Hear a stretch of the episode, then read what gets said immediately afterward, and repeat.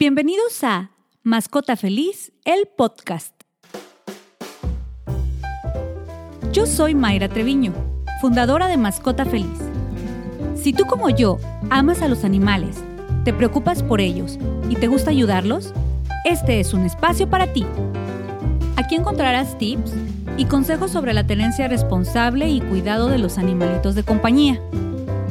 Juntos aprenderemos de los expertos con los que hablaré de temas que nos interesan a todos los que tenemos mascotas. Para más información sobre este podcast, visítanos y síguenos en Instagram y Facebook. Nos puedes encontrar como Soy una mascota feliz. Comenzamos. ¿Quién no recuerda la llegada de su primer mascota? En casa siempre tuvimos mascotas. Mi papá siempre nos transmitió ese amor por ellos. Me acuerdo muy bien de la llegada de Shirley, mi primer perrita. La verdad es que hubo algunas cosas que no supe hacer bien y ahora lo sé. De cualquier manera, Shirley y yo fuimos muy felices juntas. Es por eso que decidí realizar este episodio, para que estés preparado para recibir a tu nuevo perrito. Vamos a platicar sobre lo básico, lo que necesitamos para su llegada, ya sea cachorro o adulto. Lo primero y quizá más importante es que te tomes el tiempo de elegir al perrito ideal para ti. Esto irá de acuerdo a tu estilo de vida, a tu rutina y a tus intereses. No es lo mismo, por ejemplo, ser una persona activa, que guste de salir a caminar o hacer ejercicio al aire libre, a otra que está la mayor parte del tiempo en casa. O que, por ejemplo, su trabajo le exige pasar mucho tiempo en oficina o salir de viaje constantemente. Una vez que cheques esto, ahora toca buscar qué tipo de razas van con este estilo de vida. Si a tus necesidades se ajusta uno con nivel de energía alto o bajo. Si te gusta que tenga pelo corto o largo. Lo cual implica también tener en cuenta su estética o higiene. Por ejemplo, un perrito de pelo largo necesitará que lo cepilles diariamente para evitar nudos y habrá temporadas en las que tu perrito tirará o mudará ese pelito y por lo tanto tendrás que estar preparado con la limpieza en tu hogar.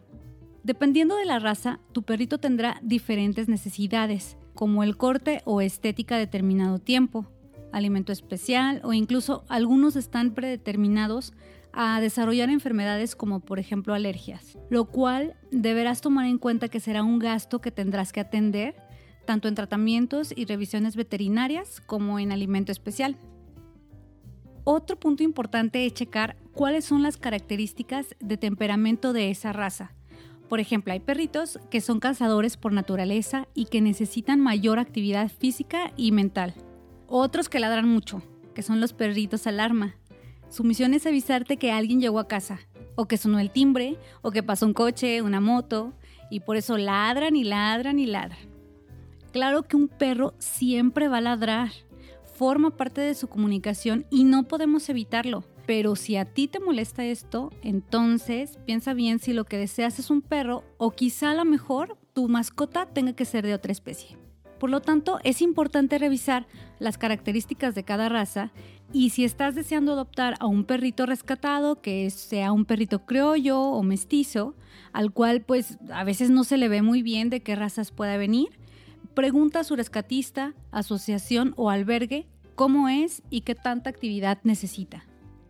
Si vas a adquirir a tu nuevo perrito con criadores profesionales, también ahí te pueden informar sobre lo que necesita. Ok, listo, ya elegiste tu perrito ideal. Ahora, ¿qué es lo que necesitas en casa para que esté cómodo y bien? Ok, primero tendrás que haber definido sus zonas en casa, el lugar donde va a comer y sus tazones para agua y comida. Los hay de diferentes materiales y los mejores son los de vidrio, cerámica y acero inoxidable, pues son los más higiénicos. El material no acumula bacterias, aunque es importante lavarlos con frecuencia y que tengan agua limpia y fresca. Puedes poner un tapetito debajo de sus platos, de manera que si tu perrito al comer derrama algo sobre él, te sea más sencillo limpiar este espacio. El lugar, de preferencia, debe de ser tranquilo, para que tu perrito pueda comer y beber agua con comodidad y sin estrés. Otra zona de importancia es su lugar para dormir. Elige una camita cómoda y de preferencia que esté dentro de una casita o de su transportadora. Esta será una especie de refugio que tu perrito elegirá como zona de seguridad. Así cuando esté cansado, estresado o con miedo, podrá sentirse seguro. Si está en un patio o terraza, le permitirá protegerse de las inclemencias del clima, como la lluvia, el viento, el sol. La zona del baño es muy importante que la definas bien. Si bien puedes entrenarlo para que en sus paseos orine y defeque, hay personas que eligen un espacio también en el patio o terraza. Considera que los primeros meses estará aprendiendo cuál zona es y que tendrás que ser paciente y constante. Es muy importante acudir con el veterinario para que examine su estado de salud y esté al corriente en sus vacunas. La mayoría de las veces, cuando adoptas a un perrito, ya trae un protocolo. Un protocolo es que tu perrito ya viene esterilizado, con vacunas, desparasitación, aunque no siempre traen o no siempre está completo. Es importante que preguntes a la asociación o al rescatista. Si lo adquiriste con creadores profesionales, también tendrán que informarte cuál es el estatus si tiene vacunas, desparasitación y el tipo de alimentación de acuerdo a su raza. El veterinario siempre podrá asesorarte sobre la alimentación adecuada. Los cachorros, por ejemplo, necesitarán un tipo de croquetas diferentes a las de un perro adulto. También te pueden aconsejar sobre marca de croquetas o incluso sobre una alimentación en crudo, conocida como dieta BARF y modelo de presa. También debes tener en cuenta que los primeros días estará en un proceso de adaptación, conociendo su nuevo hogar, su espacio y su nueva familia humana. Y por lo tanto tendrás que ser paciente y tolerante. Desde el primer día puedes comenzar a educarlo. Todos en casa deben estar de acuerdo con las reglas básicas, a dónde puede entrar y a dónde no, qué cosas se le puede permitir hacer y cuáles no, por ejemplo subirse al sofá o a la cama. Tener la rutina de horarios fijos de comida y de paseo. Es importante que su educación sea en positivo. Los refuerzos negativos como castigos, gritos o hasta violencia física como periodicazos y manazos no ayudan a su educación, solo le generan miedo e incrementan problemas de comportamiento por la ansiedad que estos les generan. En cambio, el refuerzo positivo es un gran aliado para la educación de tu perrito. Premiarlo las conductas que quieras que aprenda. Puedes utilizar un snack o simplemente caricias y cariño cuando realice algo que te gusta. En caso de que realice una conducta que no te guste, un simple no es suficiente para que tu perrito entienda. Un exceso de refuerzos positivos puede traer problemas en su comportamiento. Si todo el tiempo le estás dando atención, le estás haciendo cariñitos, él comenzará a demandar más este comportamiento, y si no lo haces, podrá comenzar a destruir cosas, por darte un ejemplo, ya sea por ansiedad, de no tener el cariño, o bien por la demanda para obtenerlo. Así que administra tu cariño hacia él. Quizá te parezca como extraño pensar en administrarlo, pero de verdad que los animales se condicionan súper rápido y si no lo haces será complicado modificar un comportamiento ya aprendido.